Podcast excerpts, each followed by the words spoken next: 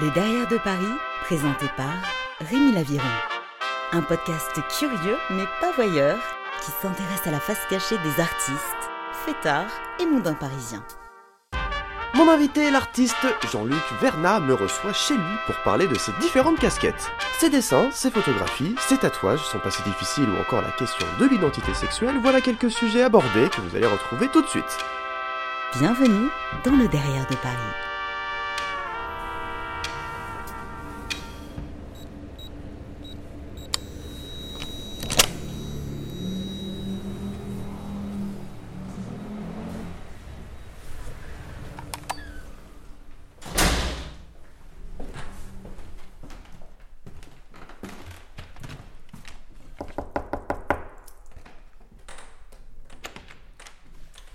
Monsieur Jean-Luc Vernat, bonjour. Eh bien, bonjour, bienvenue.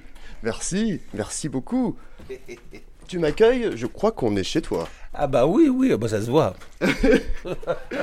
Quel bonheur. Alors bah, enchanté. Enchanté, ben, assieds-toi. Merci. Assieds-toi, est-ce que tu veux une bière? Avec grand plaisir. Avec grand plaisir. Bah, je vois que tu as déjà presque tout préparé, en, somme. Un verre. Et Merveilleux. puis voilà. Quel accueil. Ah ben voilà. Alors, monsieur Jean-Luc Vernat, très heureux évidemment de te rencontrer. Mais moi de même. Tu es artiste, danseur, acteur, chorégraphe, photographe, chanteur, performeur, dessinateur. euh, Est-ce que j'en oublie? Auteur aussi, moi-même. Parce que J'écris peu, mais j'écris un peu, faut pas déconner. Et euh, voilà, conférencier, euh, je fais de très bonnes pistes saladières.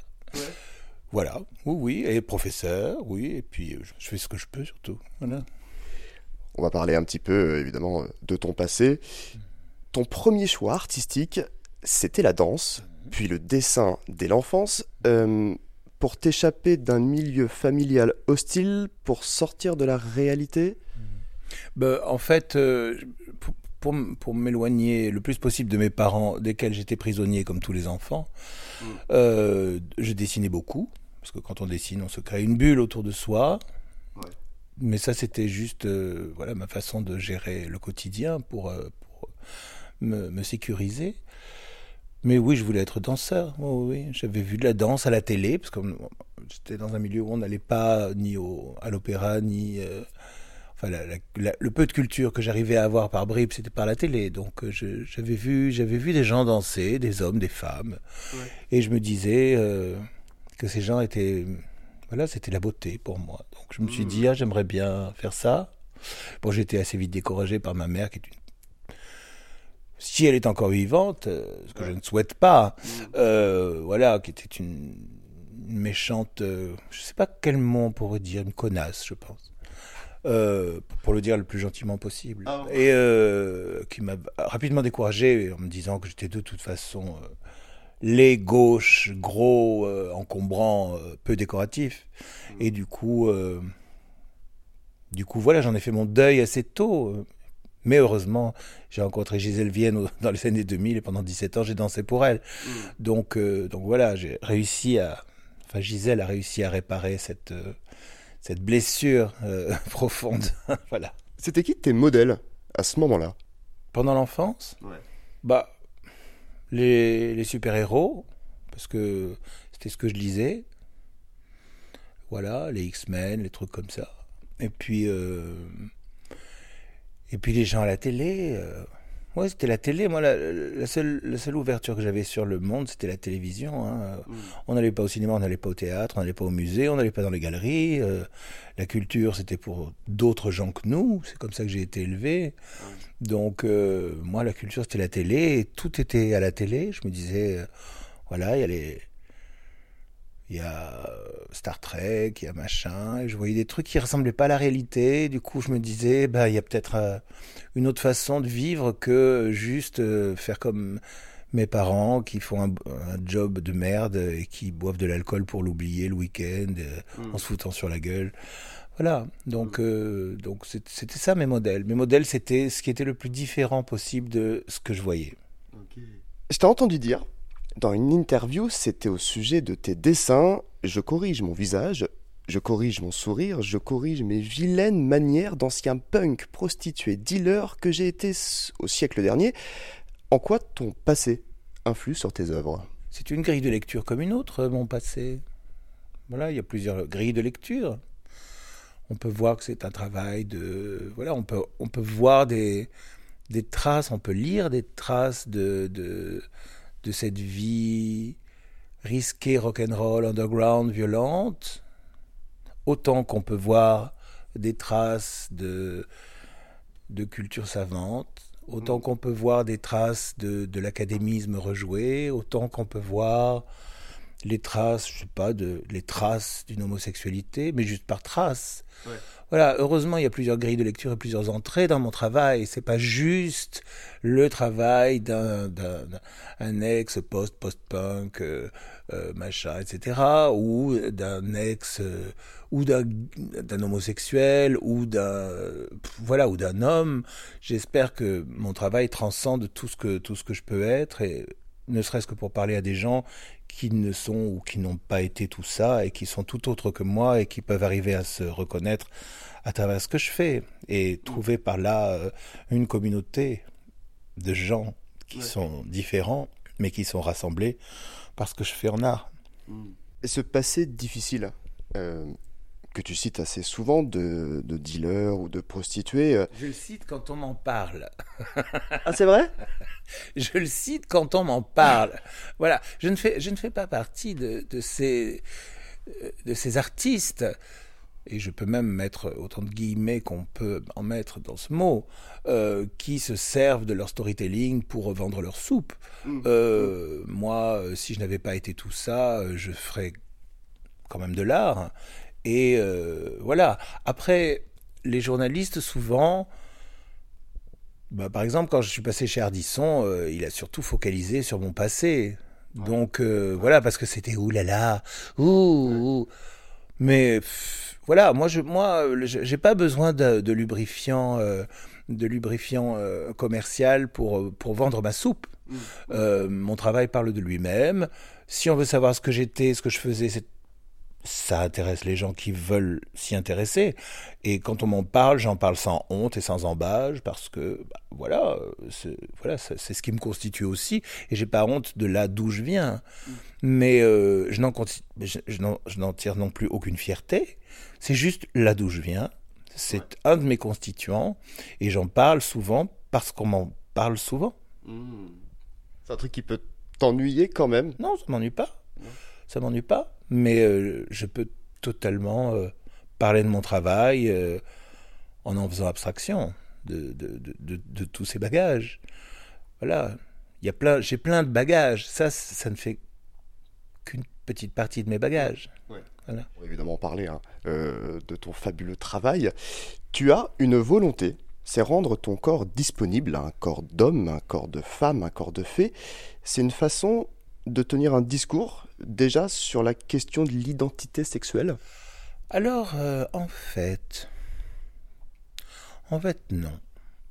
Je dirais non, d'autant moins à une époque où on en fait tellement autour de ça. Ça m'emmerde.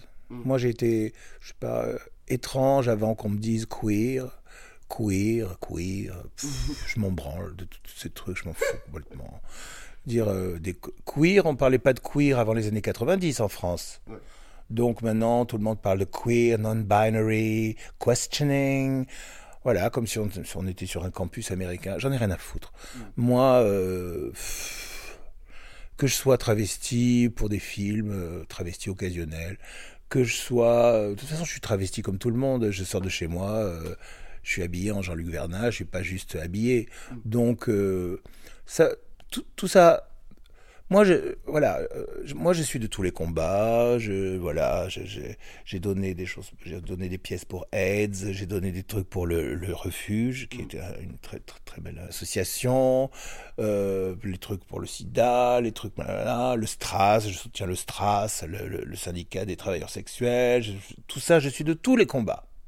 Mais qu'on me demande pas d'être tête de drapeau, porte-drapeau, machin. Moi, si on commence à me dire que je suis un artiste gay, déjà, c'est non, parce que je travaille pas avec mon slip, donc c'est non. Euh, je ne suis pas J'ai toujours eu des amis euh, et transsexuels et travestis et autres, euh, même pas de mots pour, pour dire leur, leur choix de vie, et, et, beaucoup d'amis hétérosexuels aussi. Ce, et j'ai toujours été féministe sans avoir à me à, porter un drapeau féministe. Être féministe, c'est la moindre des choses. Mm. Et maintenant, qu'on soit obligé de, de, dire tous ces, tous ces éléments de langage, ça me fait chier. Fuck off. Mm. Fuck all the way off.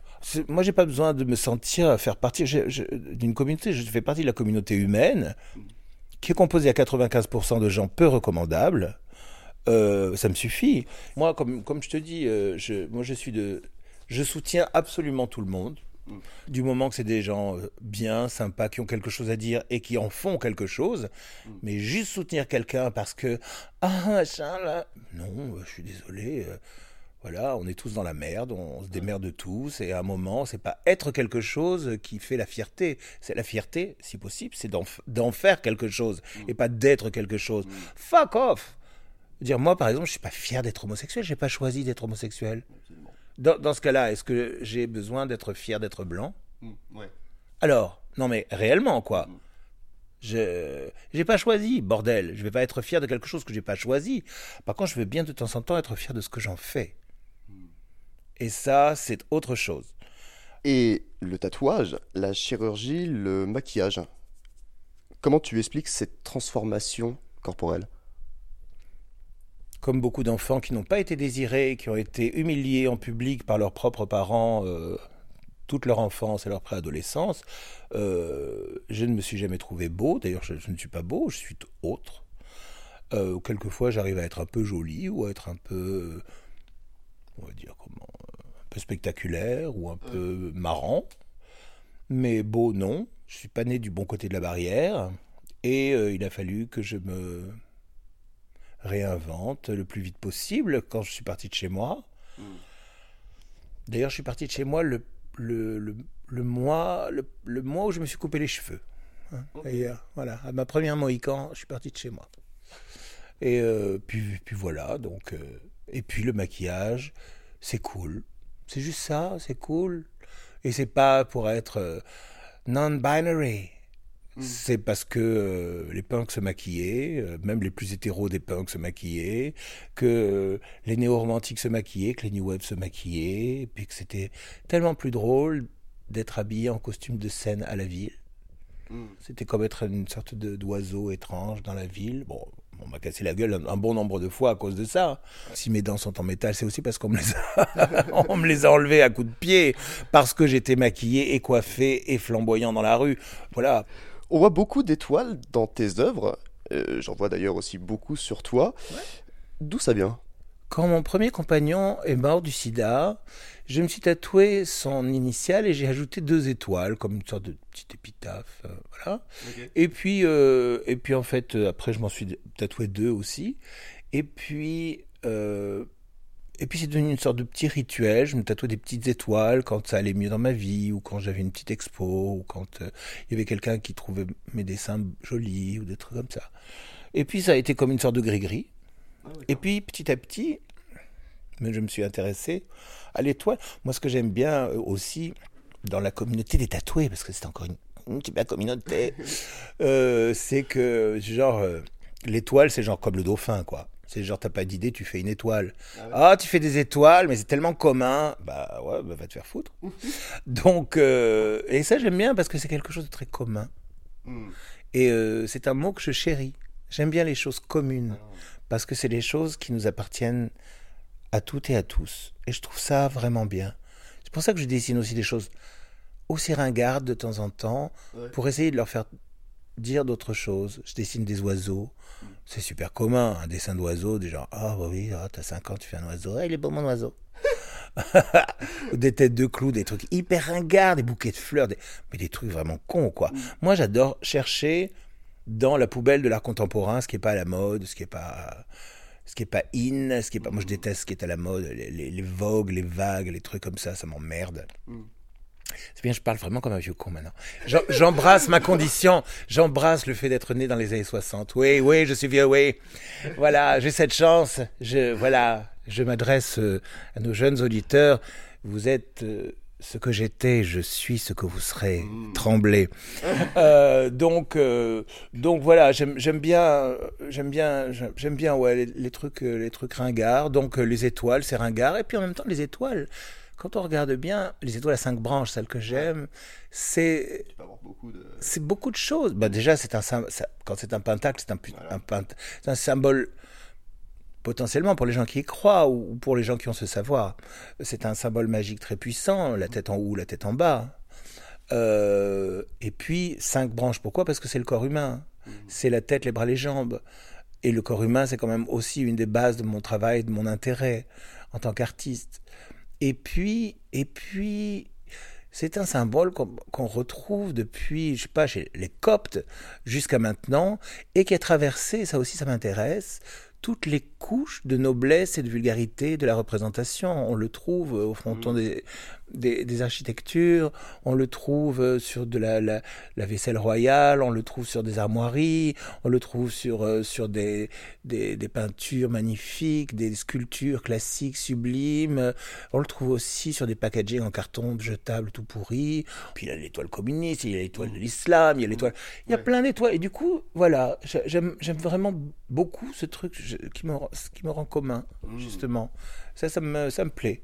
Tu as aussi une série de photographies entamées dans les années 2000 pour lesquelles tu prends la pose nue sur le mode du tableau vivant, de façon à mixer des images puisées dans l'histoire de l'art mhm. et la scène rock. Mhm. Quel parallèle? Bah, En fait, euh, c'est venu pendant la visite, euh, une, visite du Louvre, j'adore le Louvre, hein. euh, et j'ai vu une petite statue en terre cuite de, de la 18e dynastie égyptienne de la reine Karomama, et j'y ai reconnu l'exacte position de la chanteuse Suzy Sue de Suzy and the Banshees mm. pendant un concert spécial, au début d'une chanson spéciale, et je me suis dit, je vais peut-être égrener toute l'histoire de l'art en histoire des poses et voir les congruences qu'il y a entre, euh, voilà, au hasard, Nina Hagen a exactement pris la pose de la ballerine de Degas, etc., etc. Et donc les photos ne vont jamais seules, elles vont toujours avec euh, le cartel qui explique les deux sources de mes recherches. Voilà, c'est la fin. Euh, la, la fin, c'est pas de se montrer à poil en photo, parce que sinon, je fais un OnlyFans. Je dis, euh, voilà. Bah. Euh, mais il y a beaucoup de gens. Il y, a, beaucoup de gens, surtout au début, moins maintenant, moins maintenant surtout parce que mon corps, bah, j'ai le, corps d'un homme qui approche, qui approche la soixantaine, même si je travaille mon corps, c'est un, corps qui dit un peu son âge, mm. même un peu beaucoup après les deux confinements. Et, euh, et du coup, et du coup, l'image potentiellement est moins séduisante pour la plupart puisque on aime tous tellement beaucoup voir des corps athlétiques, euh, jeunes et glorieux, et on essaye de se cacher complètement le vieillissement.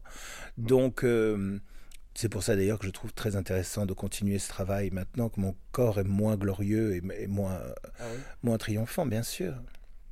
Même si c'est un exercice qui est amer euh, et qui me challenge plus. Mais voilà, donc c'est ça mon, travail photo. Et ce qui est drôle, c'est que bah, c'est absolument pas érotique. C'est des, des, des, poses noir et blanc euh, euh, académiques, mm. euh, des poses d'études. Et voilà, c'est pas du tout. Après, bon, il y a toujours des amateurs de viande froide, hein, donc voilà, si vous aimez l'assiette anglaise, oui, ouh là là, ouh, on voit un pénis, mon Dieu, le pénis. Voilà. Et puis toujours cette vieille, cette vieille chose très, très populiste de dire ah mais le corps humain de l'homme, euh, le corps de l'homme c'est pas beau, le corps d'une femme c'est beau, mm. le corps de l'homme c'est pas beau. Mais fuck off Je suis désolé, on est tous euh, hommes et femmes, voilà, c'est ça la parité. Mm. La parité, c'est la gravité. Mm. Ça se casse la gueule, ça pendouille, ça drape, c'est tout moche. Voilà, les seins vont sur les hanches, les couilles vont sur les genoux. C'est comme ça. À un moment, il faut pas se voiler la face. Euh, ou alors, bon, voilà, vous allez vous allez sur un site porno et vous voyez des athlètes qui sont là pour être, pour avoir ce corps complètement euh, euh, stéréotypé euh, que, que, vous essayez d'avoir dans les salles de sport. C'est très bien. Moi, je vais dans les salles de sport aussi. Hein. Évidemment, je m'entretiens. Je suis pas fou. Mais mais même même même quelquefois dans, dans le milieu de, de l'art, des gens qui focalisent du genre. Ah, vous aviez une légère érection quand même. Genre, mais putain, mais allez, arrêtez de regarder mon pénis. Putain, il y a, il y a un corps autour quand même. Je veux dire, euh, beaucoup l'œuvre. euh. putain, le pénis, quoi, le focus du pénis, le, le, le- le- comment ça s'appelle, le, le complexe de, du vestiaire. Mm, mm. Enfin, Et de quoi tu te nourris, Jean-Luc Vernat, de toute l'histoire de l'art? Et aussi beaucoup de féculents. Comment réduire ma question Et euh, oui, alors l'histoire de l'art, oui, oui, oui, l'histoire de l'art toujours. L'histoire de l'art, c'est beau. L'histoire de l'art, ça fait du bien. L'histoire de l'art, c'est rempli de choses magnifiques et très laides aussi. Euh, J'adore ça. Je me nourris aussi beaucoup de mon expérience d'être vivant au XXIe siècle. Mm. Euh, je me nourris de ce que je vois à la téloge. Euh, je me nourris de- d'absolument tout beaucoup de musique. Je me nourris de ce que je vois quand je vais au, spectacle. Euh, je me nourris de, des quelques amis que j'ai. Je me nourris beaucoup de mes colères aussi, qui sont nombreuses. Et pour lesquelles malheureusement j'ai été très très connu parce que à un moment j'utilisais euh, Facebook comme une sorte de journal où je disais absolument tout de ce que je n'aimais pas, ce que j'aimais, ce que donc tout le monde a te dit oh mon dieu le, le mauvais caractère de Jean-Luc Vernat est absolument phénoménal. Oui oui oui c'est vrai bien sûr je suis un volcan mais je souligne aussi que toutes les institutions petites ou grandes avec lesquelles j'ai travaillé dans l'Europe entière et aux États-Unis sont des gens qui me réclament encore. Donc, euh, je propose, comme d'habitude, de, de prendre vos, vos préjugés et de vous les carrer profond. Et pour terminer, comme dans chaque épisode, on va passer maintenant à mon rapide question-réponse, euh, si, si ça te va. hein. Mais bien sûr, moi je suis là pour jouer le jeu, quel que soit le jeu. Alors Jean-Luc Vernat, si tu étais un quartier de Paris, Euh, le Louvre. Le Louvre, c'est c'est comme une petite ville. Si tu étais un alcool, un cocktail, Euh, une vodka euh, à la bouteille qui sort du rayonnage du supermarché. si tu devais revivre une soirée de ta vie, ça serait laquelle? Les cinq rappels qu'on a eus avec Jonathan Capdevielle et Anya Rochka-Camp à l'issue d'un- d'une d'une session de I Apologize de Gisèle Vienne. Je sais plus dans quel théâtre c'était. C'était super. J'étais hyper heureux. C'était sublime. Et une soirée que tu ne voudrais surtout pas revivre Toutes les soirées que j'ai passées avec mes parents. Ta drogue favorite Je ne me drogue plus. Je ne prends plus rien. Une musique que tu adores L'intégrale de Susie and the Benchies. Et une musique que tu détestes Toutes les musiques où il y a de l'autotune. Oh right. Putain, l'autotune, quoi. Oh, la saloperie. L'autotune. Putain, mais... Oh, alors là, tout. Alors, tous et toutes, toutes et tous qui utilisaient l'autotune. Mais ça, je pense que c'est générationnel. hein. Ça, réellement, là, alors là j'endosse... euh, C'est la casquette du vieux con, c'est sûr. Je veux dire, c'est parce que c'est vraiment le son des années 2020, c'est l'autotune, maintenant on autotune, euh, là, blablabla. Un monument que tu adores et pourquoi?